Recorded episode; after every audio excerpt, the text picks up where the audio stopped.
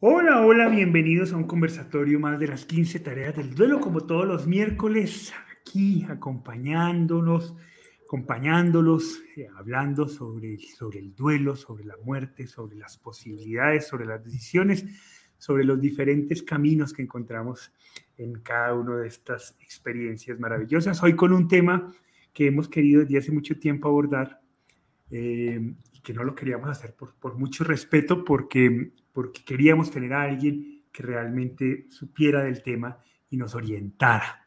Así que pues por fin tenemos la maravillosa oportunidad de tener a esa persona que además tiene un programa en nuestro canal y que hoy pues ha tenido la gentileza de acompañarnos. Así que pues hoy queremos hablar sobre la, el duelo por la muerte de nuestros animales de compañía, los perritos, nuestros gaticos, los animales de compañía que hacen parte de nuestra familia. Hay un principio fundamental en, las 15 tareas del duelo y en cuando el duelo pregunta que nosotros hemos defendido y es la posibilidad de acercarnos al dolor del otro, sin juzgarlo, simplemente metiéndonos en el dolor del otro. Hemos definido el duelo como el impacto emocional que genera una pérdida significativa. Eso quiere decir que el duelo es absolutamente personal, porque solo la persona que experimenta ese impacto es el que puede reconocer en sí mismo si la pérdida ha sido significativa o no. Y cuando decimos que para una persona es significativa esa, esa pérdida, pues el espectro se abre, se amplía de manera importante. Y, el duelo, y los duelos adquieren sentido, todos los duelos, todas las pérdidas adquieren sentido.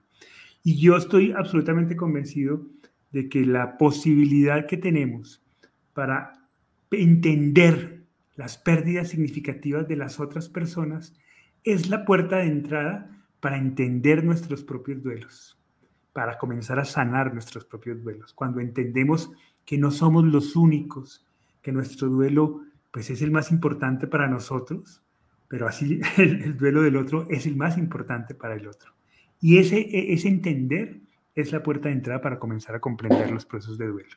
Por eso me parece tan interesante este tema, además pues que en familia con, con y con mis padres, pues queremos mucho los animales también y hacen parte de nuestra familia, así que pues es un honor. Así que quisiera, bueno, primero saludar Mile. Hola Mile, ¿cómo estás? Hola Juli, hola a todos. Eh, bien, feliz de estar hoy aquí. Eh, como dices, esto es un tema que me parece, me llega mucho, me parece muy bonito y pues con mucha expectativa para, para aprender sobre este tema, que creo que es súper importante porque para las personas que somos cercanas a los que nos gusta y que tenemos un animal de compañía, pues también tenemos que conocer y prepararnos sobre este tema. Muy bien. Hola, Pa, ¿cómo estás? Muy bien, muy bien. Eh, sí, bájate el micrófono, chévere, si te pones el micrófono al frente. exacto.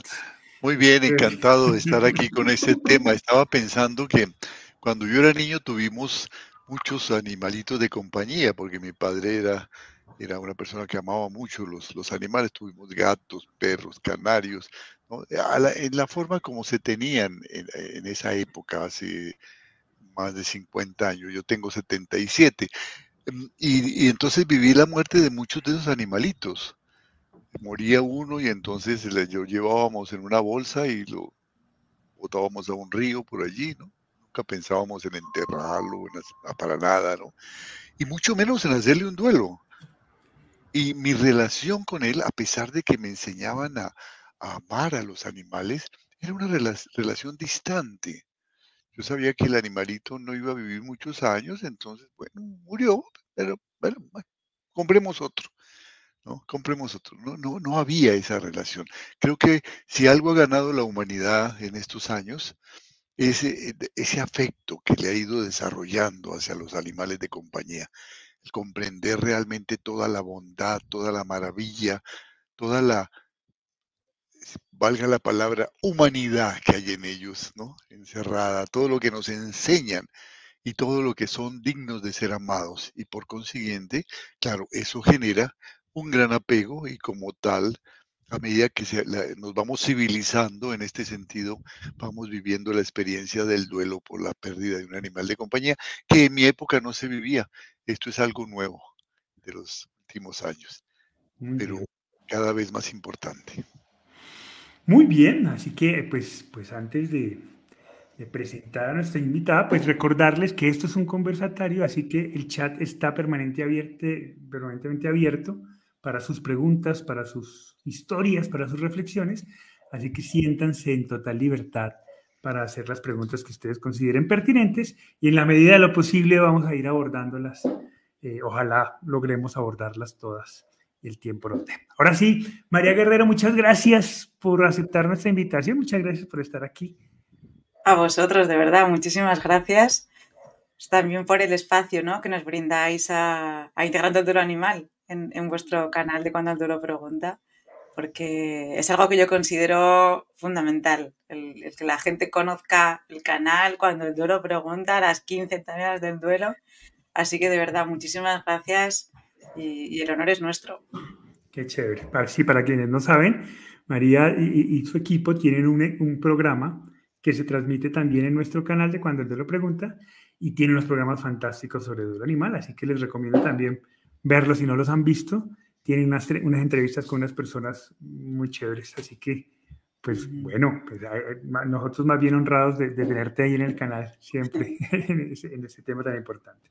Muy bien, arranquemos entonces, María. María, yo ahorita tras bambalinas te preguntaba algunas cosas comencemos por ti. Dices, comunicador animal, doula del alma animal y formación en acompañamiento del duelo. ¿Qué es todo eso? Explícame cada una de esas. Pues eh, así un poco resumido rápidamente, para que nos dé tiempo a hablar tranquilamente. Em, comunicador animal, em, voy a contarlo así escueto. Los bebés cuando nacen Em, la mamá habla bebé, es decir, el bebé está incómodo en la cuna, la mamá está en la cocina y, de repente la mamá dice, ay, algo le pasa a Pablito. Y entonces se va a la cuna a ver qué le pasa a Pablito. Y a lo mejor Pablo pues se le ha caído el chupete, está incómodo, o sea, choca acá y tiene el pañal. El niño ha emitido un mensaje, estoy mal, la mamá lo ha recibido y ha actuado en consecuencia. Entonces, se han comunicado sin necesidad de la palabra. Ese niño va creciendo, ve que la mamá le medio entiende, el papá bueno, porque claro, el vínculo que se forma en la tripa es el que hace a la madre empezar a sensibilizarse en ese canal de comunicación, pero ve que los demás no le entienden. Y encima le enseñan a hablar, con lo cual olvidamos ese canal de comunicación y lo cambiamos por la palabra que está muy bien para expresarnos, porque llegamos a más cosas. Pero claro, los animales no tienen la palabra, pero sí que tienen ese canal de comunicación. El, ejemplo que ponemos todos, ¿no? Los lobos cuando van a cazar eh, no van aullando de aquí para allá y sin embargo se coordinan todos para coger a la presa. Pues es lo mismo. Entonces se puede recuperar ese canal de comunicación y entonces se habla entre comillas, porque no se usa la palabra, con los animales. Se aprende a sentirles, de manera que, puedes eh, saber lo que, lo que, por qué hace un animal algo y, por lo tanto, pues ponerle remedio o ver si está bien, si necesita algo o, lo, lo que se necesite. Yo llegué allí porque cuando yo venía de trabajar eh, me encontraba mi gata que estaba como muy eh, alerta, estaba así mirando para todos los lados. Y mi marido me decía, cuando tú vienes del trabajo así, la gata se pone así. Yo no lo entendía. Y claro, puse en Google eh, comportamiento de animales y comportamiento de humanos y salió la comunicación animal. Y ahí la empecé a aprender. Y cuando la estaba aprendiendo, había un curso de comunicación con animales también que era específico de la muerte, o sea, acompañar en la muerte de un animal. Y tardé en hacerlo, ¿eh? porque claro, la mochila que llevamos cada uno de, de, nuestra muerte, de lo que habíamos aprendido culturalmente en la familia, pues me pesaba. Y bueno, lo realicé, me gustó muchísimo, me cambió total. O sea, siempre decimos que la persona que realiza ese curso sale siendo otra distinta. Y allí empecé. Y mm, cuando yo acompañaba a los, a los animales, eh, a fallecer, veía que, claro, una vez que el animal ya había fallecido, no había nada que poder eh, ofrecerle al humano para que siguiera con ese duelo que, estaba teniendo por su animal. Hasta que conocí eh, el formato de café y, después de hacer vuestro fabuloso curso de, los grupos acompañamiento y, gestión de los grupos de, pues eso, de apoyo, de ayuda mutua, de autoayuda, pues ahí, nos, ahí seguimos ¿no? con el formato de café para que la gente pueda acudir a expresarse. Y ese es el, bagaje que, tengo mm. yo. Luego también están la compañera Mora en México y María Lía, pero más o menos las tres tenemos lo mismo.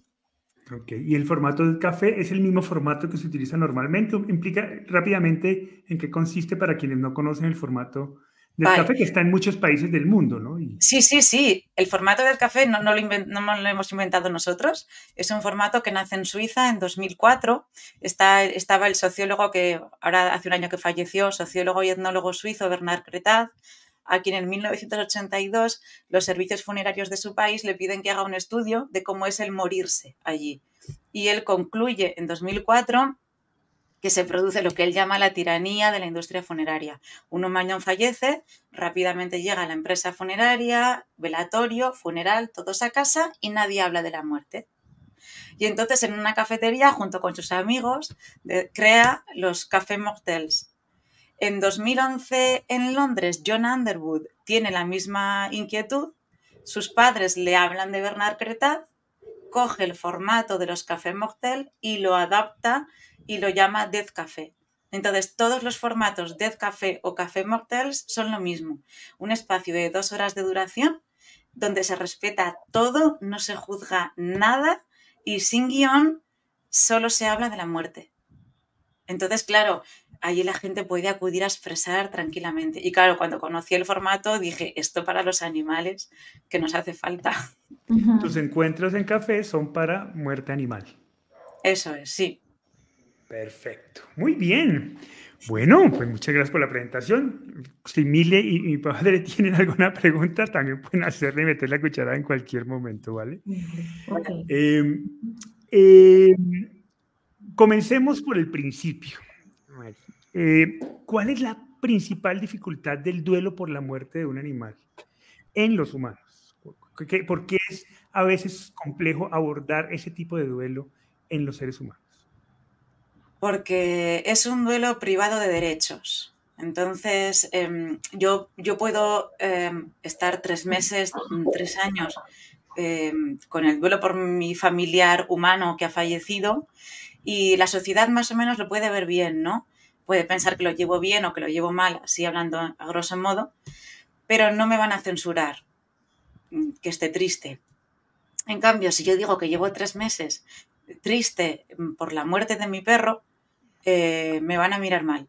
Primero me van a decir que compre otro o que adopte otro, cuando, claro, pues, ¿cómo voy a sustituir a mi perro? Es imposible.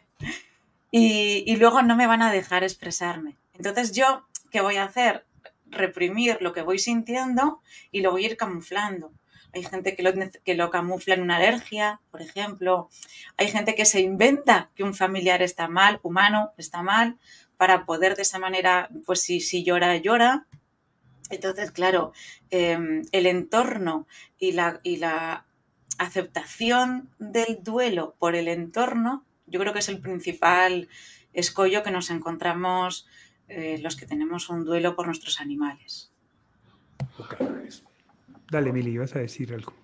Que, y, y, la pregunta es, ¿cómo hace una persona para poder em, no sé si manejar o enfrentar eso y poder llevar su duelo de una manera sana, porque mira que, eh, lo asocio un poco con, también con el, duelo eh, de una persona. Claro, claro. A veces, a veces nos encontramos con personas que por darnos consuelo pueden ser muy imprudentes, pueden ser con sus palabras incluso agresivas, y lo asocio con el duelo animal que se te pueden acercar y decirte creo que puede ser con la intención de que, te calmes, ¿no? Y que no, no, sientas tanto dolor, pero que te digan, pero si es un animal, o sea, es solo un perro o es solo un gato. Entonces, ¿cómo, hace, ¿cómo puede hacer una persona para, para aprender a manejar?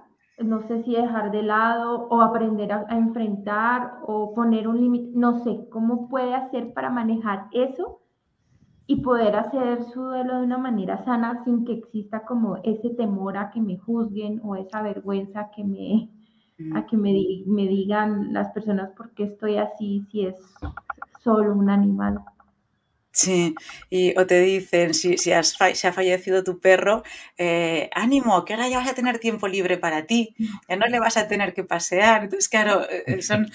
Es una buena noticia. claro. Son un montón de, respuestas para la gente que son impresionantes. Lo que nosotros tratamos de decirle a la gente es em, empodérate de tu duelo. O sea, es lo que le tratamos de decir a todo el mundo.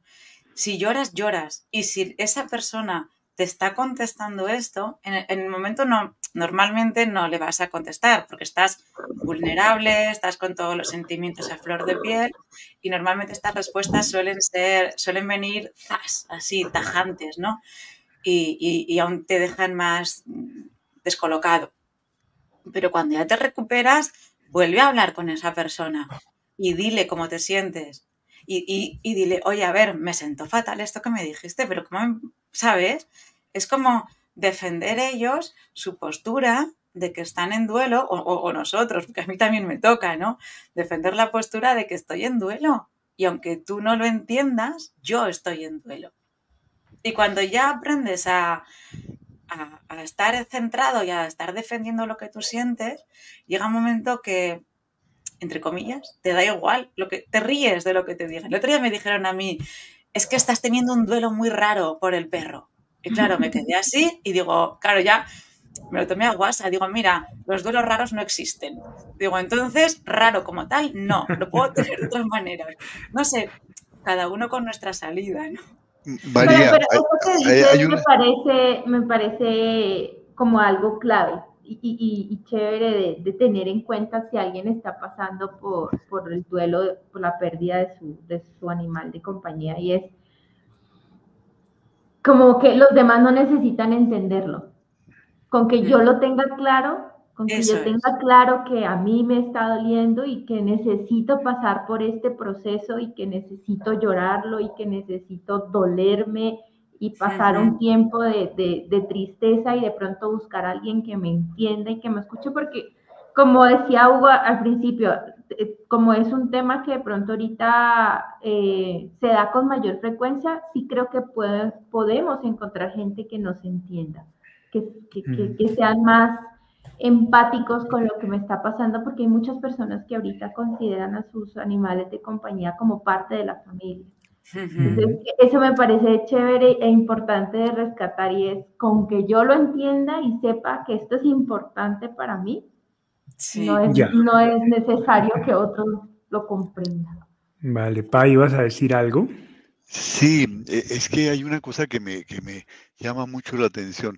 El dolor del duelo en general, el dolor por una pérdida de un ser querido, una pérdida significativa, es tanto más fuerte cuanto más fuerte haya sido el apego que teníamos hacia él, hacia ese ser, esa necesidad de él. Ese, eh, ese, estar que esté presente en nuestras vidas, ¿no? Se vuelve una persona o un ser imprescindible en nuestras vidas. Es el apego lo que genera el dolor. Ah, se vaya, ahora qué voy a hacer sin él. Y ese apego en los animales de compañía, en los casos que, que he manejado, encuentro que está centrado en algo muy interesante y es la comunicación escucho que me digas, ¿y por qué? ¿Qué te duele tanto? dice, es que teníamos una relación muy estrecha, tenía una gran comunicación con él. Esto no es frecuente cuando hablamos de la muerte de un ser querido, porque nosotros los seres humanos no nos comunicamos, no tenemos tiempo y ahora con el celular en la mano haciendo tonterías, menos, ¿no? con los pero con el animal sí te comunicas directamente a través de la caricia, a través del gesto, a través del movimiento, la, la, preocupación del uno del otro permanentemente durante todo el tiempo que estamos en vigilia, estamos despiertos. El, perro, el gato está pendiente de ti todo el día y se está comunicando contigo, mandándote señales todo el día y tú recibiéndolas. Entonces la ausencia de comunicación es como lo que más se siente en este duelo, ¿no? Ahora era una relación muy estrecha y uno se queda, al comienzo me quedaba muy sorprendido, ¿no? ¿Cómo así que, que, teníamos una relación muy estrecha, ¿no? ¿Hasta qué punto poder? Pues, y a veces es más estrecha y con un ser humano por, por ese aspecto de, la comunicación tan profunda que se da con ellos. Y luego lo que, al, hilo de lo que tú dices, para los niños, por ejemplo, los animales, es que va, a parecer un poco bruta alguna comparación para algunas personas, pero es que es así. Los animales son sus hermanos. Han crecido con ellos, el hijo único ha podido crecer con el perro durante 12 años, 14, los que hayan sido. Entonces, es un hermano el que se muere, alguien que ha compartido contigo todo. Y como bien decías ahora, Hugo, la comunicación es la clave, porque yo puedo llegar enfadada a casa por lo que me haya pasado en el trabajo y con mi pareja cambio un poquito el chip. Ya, ya, ya eh, relego mi enfado, lo bajo un poco para hablar con él o lo que sea. Pero si yo llego a casa y aparece mi gato, yo mi nivel de enfado es el que yo sigo llevando. ¿Sabes? Entonces, claro, uno, yo me relaciono auténticamente con mi animal porque no tengo que, entre comillas, fingir ante él o moderarme ante él. Puedo ser yo 100% auténtica María. Además, no te lo crees. Si, si finge, no te lo cree. Él se da cuenta que estás fingiendo. Total, total, total, total. Eso es. Y, luego hay veces que son auténticos confidentes. Eh, yo, o sea, hay veces que a los animales les contamos cosas desahogándonos con ellos que no se las contamos a la pareja o no se las contamos a nuestros hijos, lo que sea, ¿no? Entonces, claro, la comunicación es totalmente distinta que con un humano. Con un humano medimos las palabras, medimos el tono de la voz, con los animales no. Si le tienes que decir algo con una alegría inmensa, se lo vas a decir con una alegría inmensa porque no te va a censurar. En plan de, pero ¿por qué haces eso así ahora? ¿Por qué me vienes aquí a dar unos besos? No, no, no, no, no, los va a recibir. Maravilla. Eh, quiero, Emile, estás con el micrófono apagado. Sí, que incluso se, eh, las personas somos capaces de decir palabras de afecto a los animales que a veces ni a los humanos se les expresa. Sí. bueno, quiero, quiero darle paso a algunos comentarios que nos han comenzado a hacer. Primero, darle la bienvenida a Jessica Alba, que dice que por primera vez nos acompaña en nuestros conversatorios, así que qué chévere que estés aquí, justo con un tema tan, tan bonito como este. Em, em, dice que acaba, ella, justo nos dice Jessica, Dice, yo acabo de perder a una de mis perritas hace una semana. De hecho, em, pues este, este, este conversatorio es en honor a Bobby, ¿cierto, María? Sí. También murió hace una semana, creo, entiendo también. Sí, sí, el, el domingo era una semana y está siendo un duelo un poco raro, porque estoy teniendo Pero ¿Cómo si los duelos raros no existen? No, raro, en cuanto... no, no, efectivamente. Raro en cuanto a que es nuevo para mí esto que estoy viviendo, porque es la primera vez que estoy teniendo eh, que sacar huecos para vivir el duelo y que la, la, vorágine de la vida que estoy teniendo ahora mismo por un tema familiar eh, me deje vivir el duelo. Porque eso es muy importante, el, duelo que no se vive eh, se acumula, ya lo sabemos todos, ¿no? Y luego con, con el duelo de los animales pasa una cosa, que el duelo de los animales a veces saca otros duelos que tenemos que no hemos podido vivir. Entonces, claro, hay gente que dice, se murió mi papá y no lloré tanto como cuando se, lloró mi cuando se murió mi perro. dices, vale, pero ¿qué edad tenías cuando murió tu papá? ¿Pudiste hacer el duelo? a lo mejor no pudiste. Y claro, como se acumulan los duelos, se, van guardando ahí, pues con el de los animales sale. Y, eso, y en el de Bobby me está pasando que, estoy necesitando decir, venga, va, el, sábado por la tarde me siento y, voy a ver qué siento con Bobby, porque ha sido muy, ha sido muy, bueno, muy, rara toda la partida de este perro. movió muchas cosas. ¿Perro tuyo desde hace cuántos años lo tenías? 14, 14 ya. Estaba, estaba en el pueblo, no quería ninguna casa, él estaba allí feliz. Le dijimos de traerlo a la ciudad con la comunicación animal. Dijo que ni de locos, o sea, que él se quedaba allí, que, nosotros fuéramos allí a verle y ya estaba. Y, entonces, eh, bueno, pues la muerte ha sido muy, nos ha pillado a todos por sorpresa mm. y, bueno, ha desencadenado temas familiares de, de los que no quieren del todo mirar a la muerte de una manera, los que la miramos con naturalidad. Entonces, claro, pues, eh, no sé. Sí. Ahí pues, está. Justo, Beatriz Yepes, también que nos acompaña, nos dice, llevo 390 días de duelo por la muerte de mi perrita Agata, con quien tuvimos 14.5 años de una vida maravillosa. Recién estoy juntando los pedaços rotos de mi corazón, dice. Y Adriana nos comparte su historia, dice, yo prefiero enterrarlo directamente en la tierra y que vuelva a ser vida. Así hice con Spock, con Rufo, y me acompañó en el primer caso Black y la esposa de Spock. En el caso de Rufo... a, los a los que lo vayan a enterrar en tierra, no hay ningún problema en que se entierre, quiero decir, pero, por favor, a un metro como mínimo y a ser posible dentro de una caja porque si tienes más animales, sobre todo perros, mm, en algún momento puede que desentierren el cuerpo. Entonces, claro, a veces no es muy agradable. Así es. Conocemos un caso bastante dramático. dice, sigue diciendo Adriana Miño, dice, en el caso de Rufo me acompañó Heidi, su hija, quien ya tiene 15 años y es un cocker. Es mi hermosa compañía. Es increíble cómo Heidi regresó el carro sin Rufo y lo entendió. Sentimos paz. Adriana, un saludo a Adriana. Adriana Miño, sí. Sí. la tristeza continuó por mucho tiempo.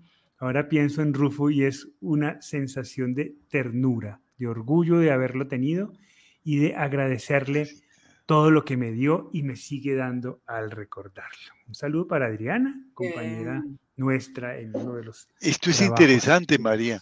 Eh, hablábamos eh, antes fuera de micrófono que tal vez gran parte del duelo se, del duelo por un eh, animal de compañía se vive en la parte emocional, en la elaboración de las emociones, en lo que en las 15 tareas llamamos el nivel sentir, en poder expresar todo eso.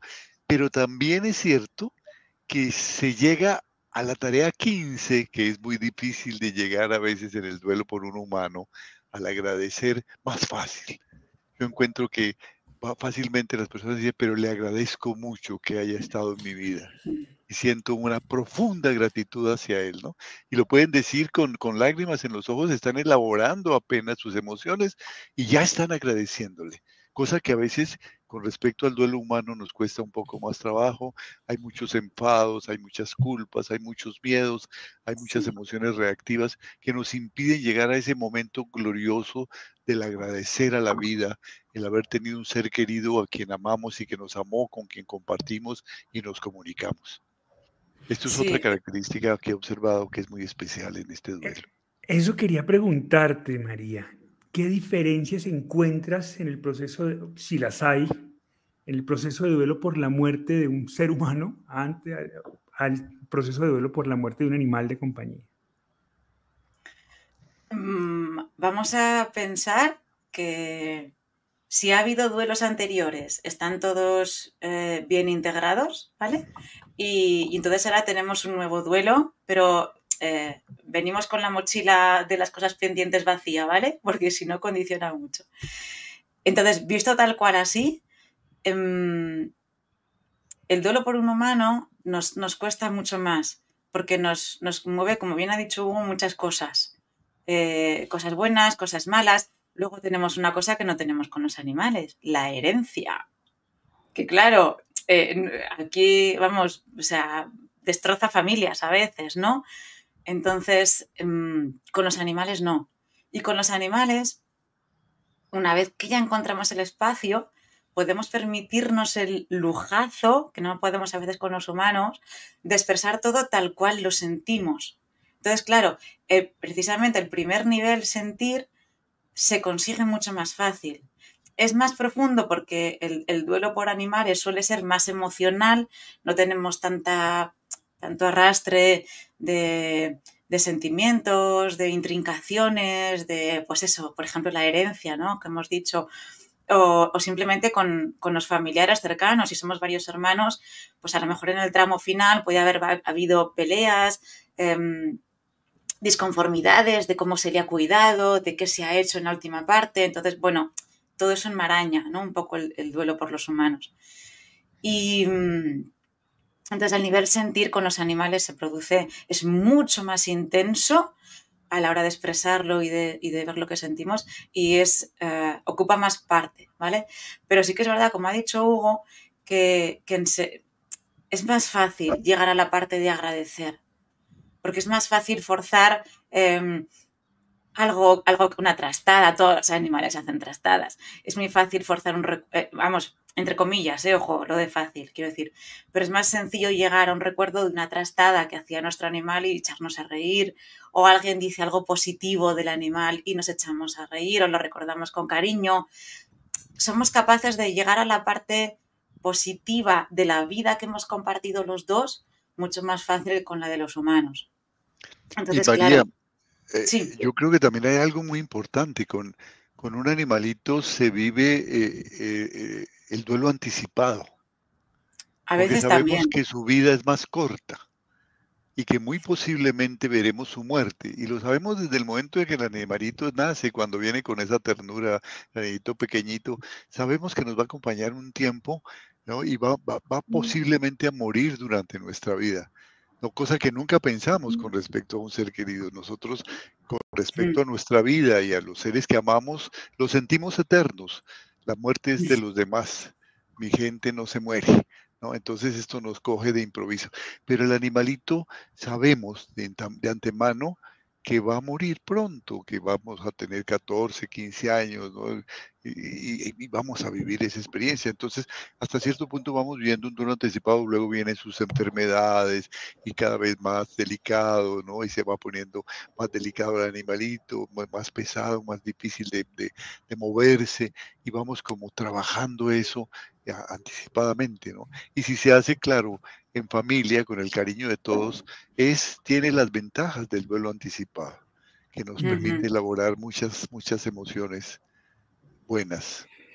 Hay personas que, no quieren pensar en eso y, dicen, bueno, sí, sí, sé que se tiene que venir, pero no, no, no, no, quiero pensar en eso. Entonces, precisamente les invitamos a que piensen en eso. No, no, plantéatelo. Y si muere mañana por la noche, ¿Qué, pasa? ¿Qué te despierta? ¿Qué nace en ti? ¿Qué tendrías que estar observando, trabajando, mirando? Con lo cual lo que dices tú, Hugo, sí es mucho más, más sencillo. Sí, mira que para, mí eso, con, nuestro, nuestro Merlín, eh, a mí me ayuda mucho a, ubicarme en el momento. Sé que va a llegar pronto su muerte y entonces me, me, gusta mucho pensarlo para aprovecharlo ahora, ¿no? Para consentirlo, para eh, cada vez que cocinamos, ahorita que le hemos cambiado la comida, comida natural, eh, como para oh, hacerle algo que, que, le guste, ¿no? Eso, como, como disfrutarlo mucho en este momento y eso lo logro pensando en su muerte, en que, sí. va a llegar. Y como una de las cosas que tenemos que pensar también es, si yo fallezco mañana, ¿qué pasa con mi animal? ¿Quién, quién, quién se lo queda? claro. claro, ahí está. Hay, veces que, no sé, hay familia que no le importa, pero mm, hay familias que no quieren saber nada de animales, de tú ten todos los que quieras, pero a mí no me metas en su cuidado, ¿no? Entonces, eso nos hace plantearnos también nuestra propia muerte, con lo cual también ayuda mucho, ¿no? Eh, si yo muero, ¿qué pasa con ellos? ¿Con quién se quedan? Eh, tengo que dejar dotación de dinero, lo puedo hacer en mi país con el testamento que yo pueda dejar, o qué forma. Entonces, es, nos ayuda también a, a, pensar todo esto. Sí. Y es muy útil para la, la, educación de los niños. eso iba a decir. De hecho, es la manera de explicarle la muerte a los niños. Casi siempre se le explica a través de la muerte de sus, de sus animales de compañía, ¿no? Sí. Nos dice Clau Morales, dice saludos desde México. La semana pasada fue el Día de los Muertos y con, alguna, con algunos albergues de animalitos de la calle montamos un altar para nuestros animalitos de compañía fallecidos. Y wow. muy bonito. Qué lindo, qué lindo. sí. Qué lindo. Yo, eh, dale, Emily, dale. Ahorita con lo que estabas diciendo, Juli, y, y, en relación con los niños, ¿no? Y las mascotas, y yo sí quisiera preguntarte un poco más sobre cómo, cómo podemos, eh, o cómo pueden las personas que tienen niños en su casa y que también tienen un animal de compañía, pues hablar con ellos, porque también pasa que a veces por evitarle un dolor al niño, no sé, em, se lo llevaron a una granja eh, para que sea feliz. y les evitan eso, ¿no? El ver morir, de pronto el acompañar al perrito al veterinario para que le apliquen, o el proceso de enfermedad y de muerte de un perrito, ¿no? Y separan al perro abruptamente de la familia o de los, como que separan eso. Entonces, ¿cómo puede ser ese proceso para que, yo sí, yo soy una persona que considera que a los niños se les debe involucrar, se les debe informar y se les debe permitir participar en, no solamente en, el tema de la muerte de un animal de compañía, en la, muerte de, los seres cercanos. Pero cómo se puede hacer, ¿no? ¿Cómo es esa manera para tratar esto con los niños y, hablar de la muerte y permitirles estar y participar de ese proceso? Eh, con, con, los niños y con las personas de, con capacidades cognitivas diferentes. A veces nos olvidamos de autistas, demás, o las personas mayores que viven solas con su mm. gato, eh, que es como que el, hijo o la hija, muy bien intencionado, eh, se lo lleva a eutanasiar y no dice nada. Entonces, son colectivos que tenemos que tenerlos en cuenta. Pero con los niños es lo que dices tú, o sea, tenemos que crearles cultura de muerte. Y en eso los padres tienen toda la responsabilidad. Quiero decir, igual que les enseñas a en rojo no se cruza, pues le enseñas también del tema este de la muerte y les das herramientas. Entonces, em, hay que hablar con ellos. Em, lo primero es mirar, mm, uno, en qué canal se expresa tu hijo. Si se expresa mejor hablando, venga, vamos a hablar con él. Si se expresa a través de la música, vamos a ver con qué canción podemos eh, iniciar el tema o a través del dibujo, la pintura, pues miras a ver a partir de ahí también, ¿no? Y a partir de ahí les explicas las cosas como tú mm, quieras, porque claro, cada familia, oye, hay algunos católicos que perfecto, venga, mm, vamos a explicárselo. Hay otros que no, no, mira, es que yo no quiero mezclar la religión en esto, ¿vale? Pues no lo mezcles, según lo que en tu familia se haga. Y luego con el lenguaje del niño. O sea, claro, no es lo mismo explicarle un poco a un niño de tres años que a uno de cinco, uno de siete, uno de nueve, pero explicársele que explicárselo, porque todos sabemos que la imaginación de los niños es desbordante. Entonces, claro, no les explicas las cosas y, se las encuentran después ellos en su cabeza con sus, con sus ideas, ¿no? Eh, yo, o sea, yo recuerdo una niña que, que falleció un caballo y decía, y le preguntaba yo, bueno, ¿y qué tal, qué tal, cómo lo has vivido, qué has sentido? Y dice, muy bien, no se ha desangrado. Claro, yo pensaba, ¿por qué se tiene que desangrar? Pues en su cabeza, por lo que sea, tenía, el caballo iba a morir desangrado y tenía miedo de ver el caballo desangrado. Entonces, la imaginación de los niños es desbordante. Y luego lo que no se puede hacer, lo que decías tú, ¿no? Eh, no, aprovecho que el niño está en el cole y, me llevo al gato, al perro a eutanasiar. Es y le digo lo que sea o sea, a mí me han llegado niños de 13, 14 años, pues es que no sé qué pasó con mi gato, se lo llevó la chica de la protectora a eutanasiar y ya no volvió. Entonces, claro, a lo mejor está en la clínica y claro, tú piensas, bueno, a lo mejor durante la operación, perdón, a eutanasiar, a, castrar, a esterilizar. Eh, se lo llevó a esterilizar mi gato y no volvió. Entonces, claro, tú piensas, bueno, igual durante las durante la operación no sobrevivió a la, anestesia o alguna cosa, ¿no? Pero claro, ese niño sigue con el run run de qué ha pasado con su gato. Nadie le ha explicado qué pasa. Em, nos dice Lucero Real. Bueno, primero un saludo a Amparito Tavera de Romero, que nos acompaña. Un abrazo enorme para Un abrazo grande, Amparito. Lucero Real nos dice, estoy tratando de aceptar que se fue lo más adorado de mi vida hace un mes. Y aún me duele mucho, pero trato de no pensar en ella. De hecho, trato ni de recordarla, porque me pone mal. Yo, yo aquí que tengo, tengo algo que decir que ojalá pueda ayudar al proceso, y es que decidir emprender un proceso de duelo es decidir poder recordar, tal vez inicialmente con un poco de, de, dolor, claro, porque se fue la, un ser que amábamos profundamente, pero si tomamos las decisiones correctas, si emprendemos el camino adecuado, si le damos, que era lo que tú estabas diciendo con tu propio duelo, María, ¿no?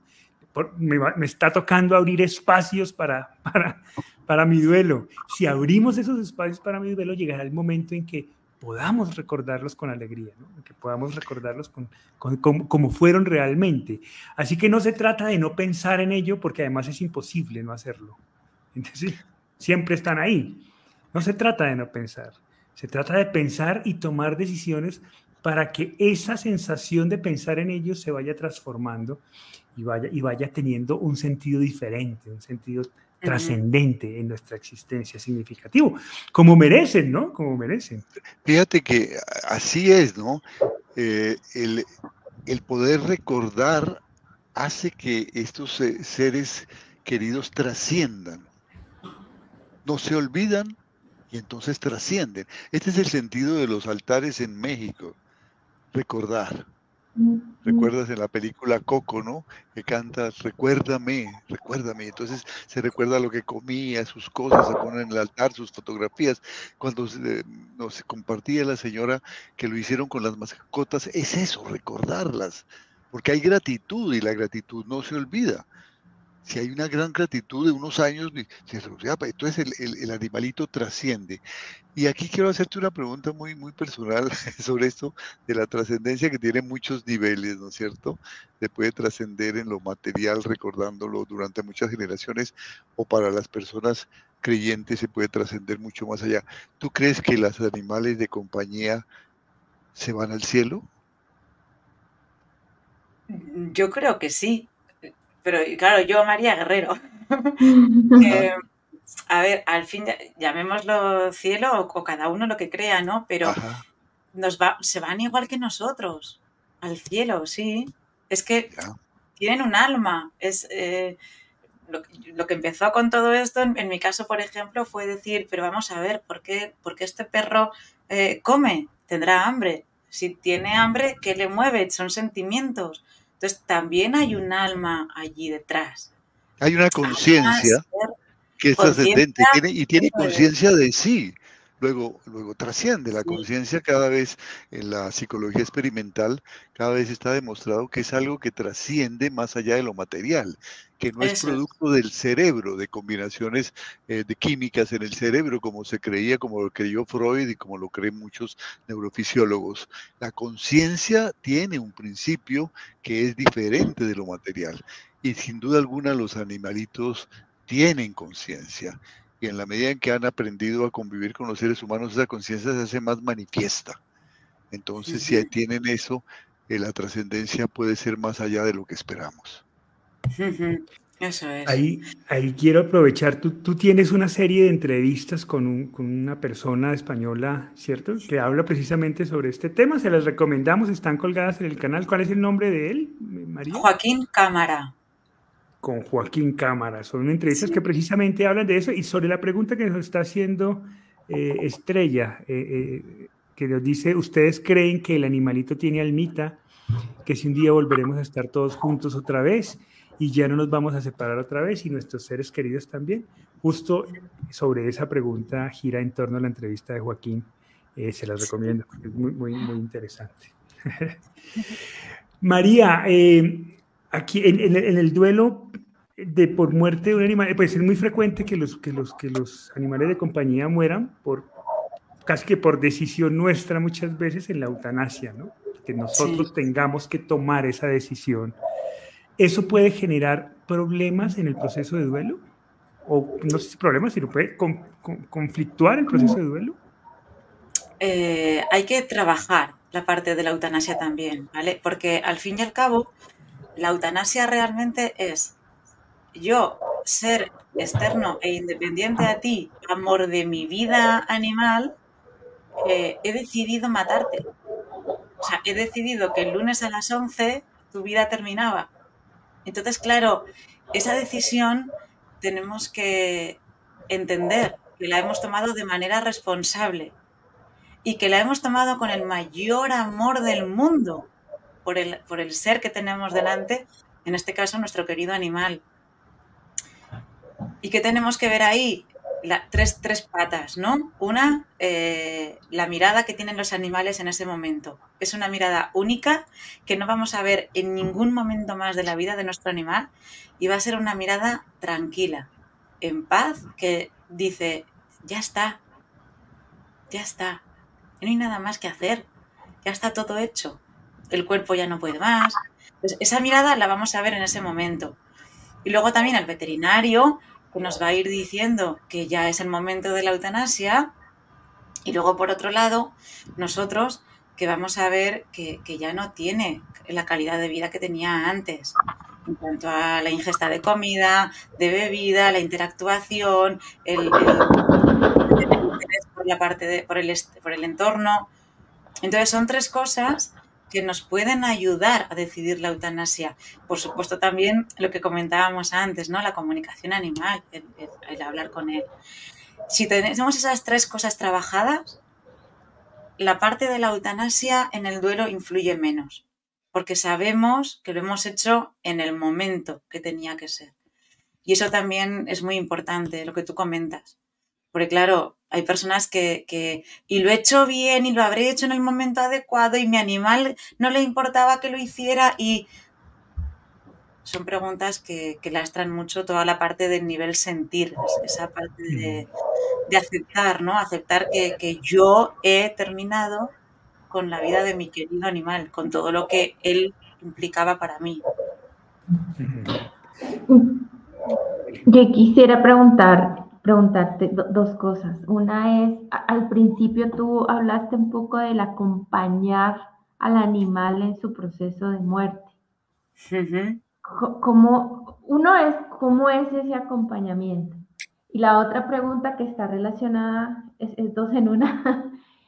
muchas, muchas personas tienen dos perritos o tres perritos y yo creo que así como nos, nos impacta a nosotros la muerte de, nuestro animal, pues a los, los otros animalitos también resienten, o sea, sienten la, la pérdida, ¿no? Sí, sí, sí. ¿Cómo, ¿Cómo hacemos ahí sí este acompañamiento al animalito que está muriendo, a los que quedan y, y, y, y nosotros los humanos?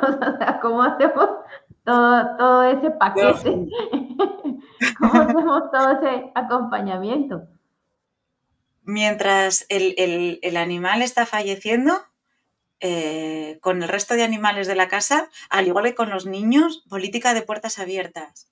El que quiera que entre, el que quiera que salga, el que quiera que se asome y que mire, ¿vale? Es muy importante con los niños decirles, eh, si quieres asómate, si quieres estate, eh, y no porque no estés el perro te va a querer menos o se va a enfadar contigo o lo que sea, ¿no?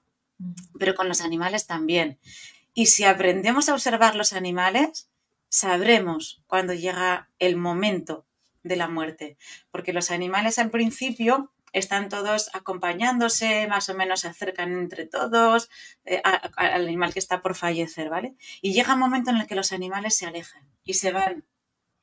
Y decimos, ostras, pero fíjate, Max, es que ya no está con Bobby, ya no se despide de él. No, no, es que Bobby va a fallecer y Max le está dejando espacio es algo que ocurre con perros, con gatos, con, las especies que solemos tener por casa, ¿no?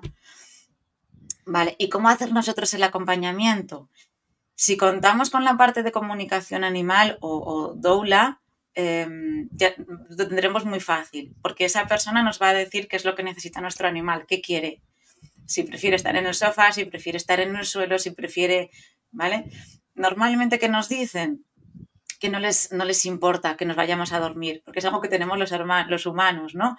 Eh, no, no, no, no, voy a estar 24 horas al lado tuyo y no me voy a mover de aquí y, bueno, hay veces a ellos no les suele importar, se sienten acompañados, aunque físicamente no estemos allí.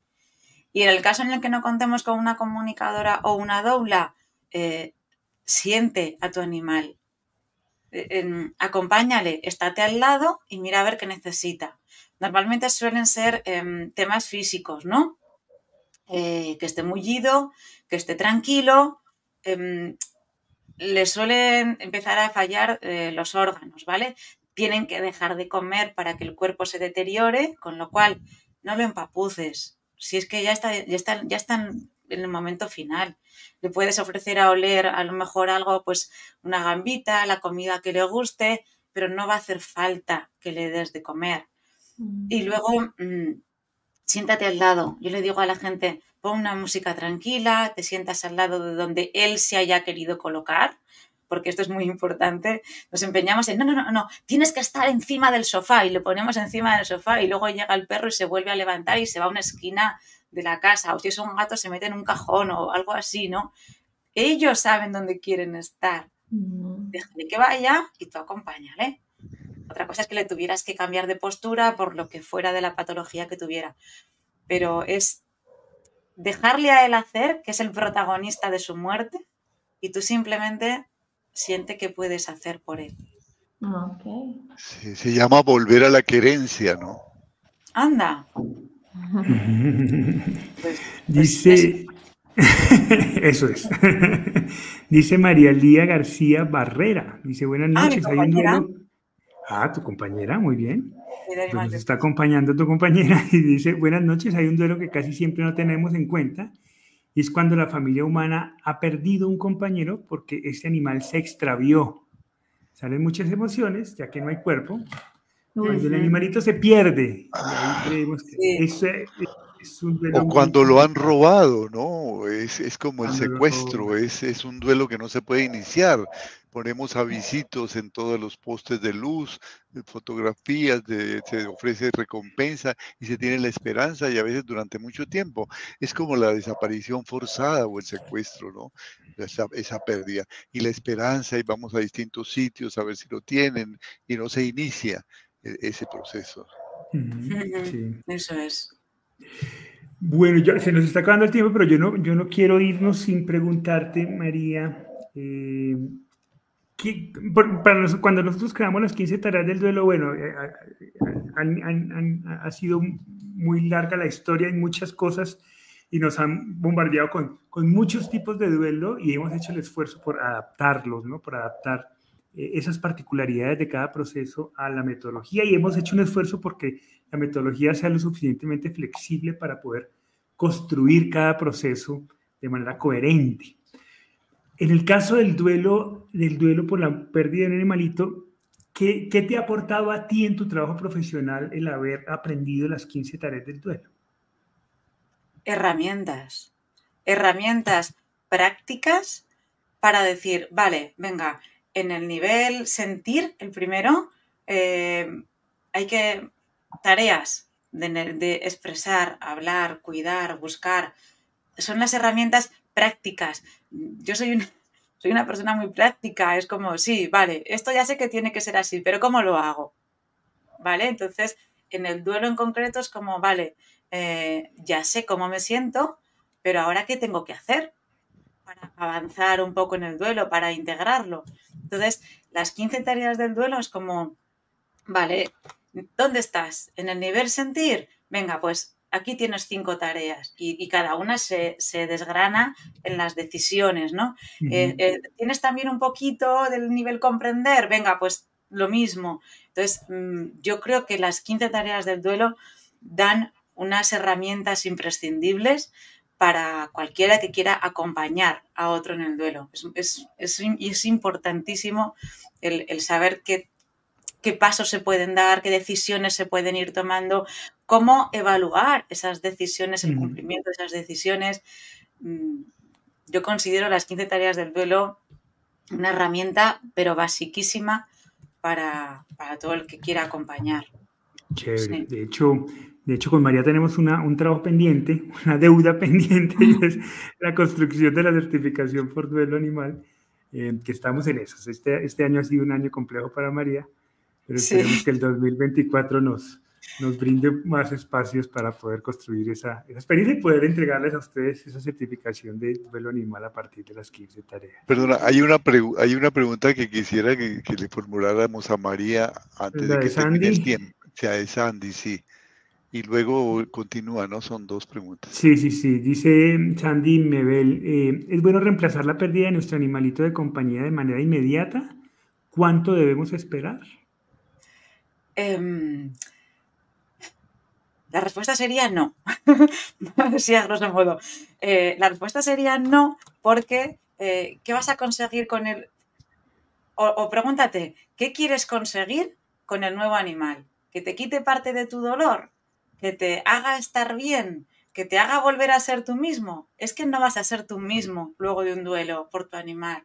Entonces, a veces traer un, otro animal, eh, por un lado, te, saca, te origina la culpa, ¿no? ¿Cómo puedo estar yo sintiéndome contento con este nuevo animal cuando acabo de perder al primero?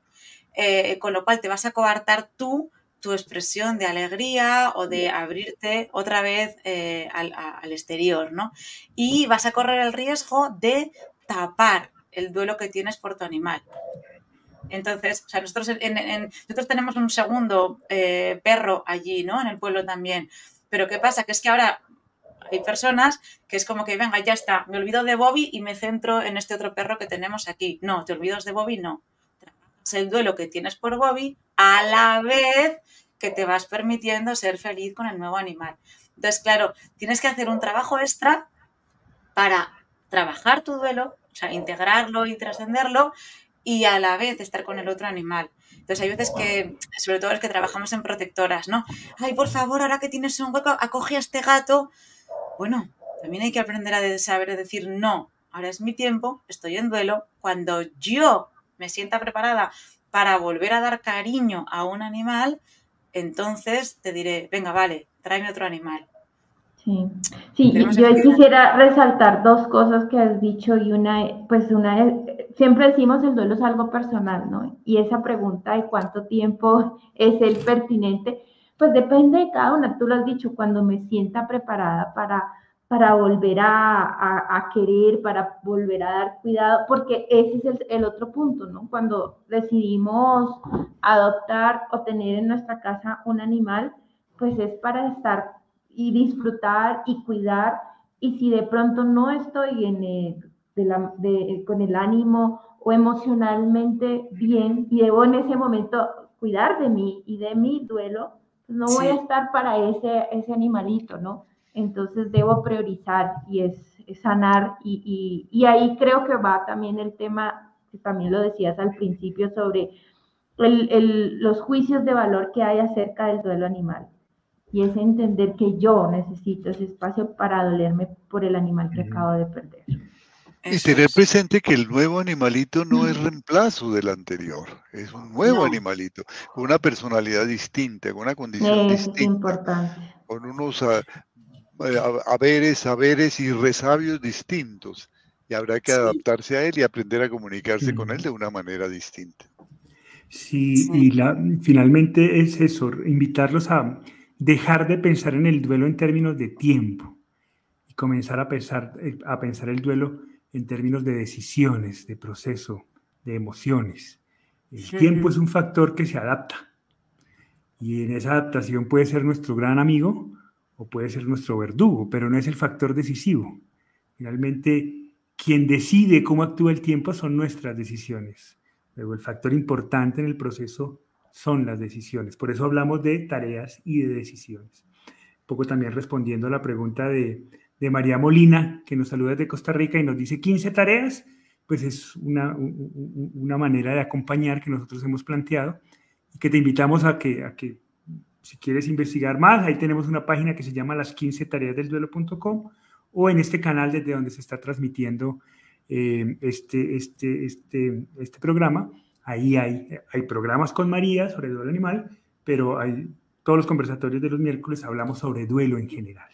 Siempre planteamos un tema, ahí están todos los programas desde hace más de tres años que hemos venido transmitiendo, así que ahí también puedes encontrar. Ahí está, eh, estamos mostrando el esquema general de la metodología de las 15 tareas del duelo para que lo puedan conocer quienes nos acompañan por primera vez. Pues María, muchas gracias eh, por tu presencia. Yo sé que te hemos hecho trasnochar el día de hoy. María nos acompaña desde España. ¿Qué horas son en España, María? Las dos de la mañana. es una causa muy buena. Espero que haya valido la pena esta, esa trasnochada.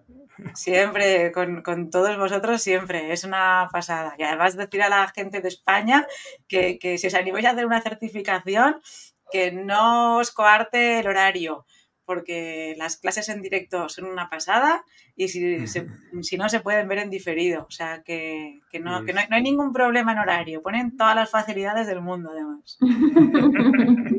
bueno, muchas gracias por la, por la propaganda ahí, María. De verdad. Y a todos ustedes, pues muchas gracias por acompañarnos. Espero que este, este programa muy bonito pues haya, haya podido brindar luz a todos aquellos que en este momento están pasando por el duelo de la pérdida de su animal de compañía.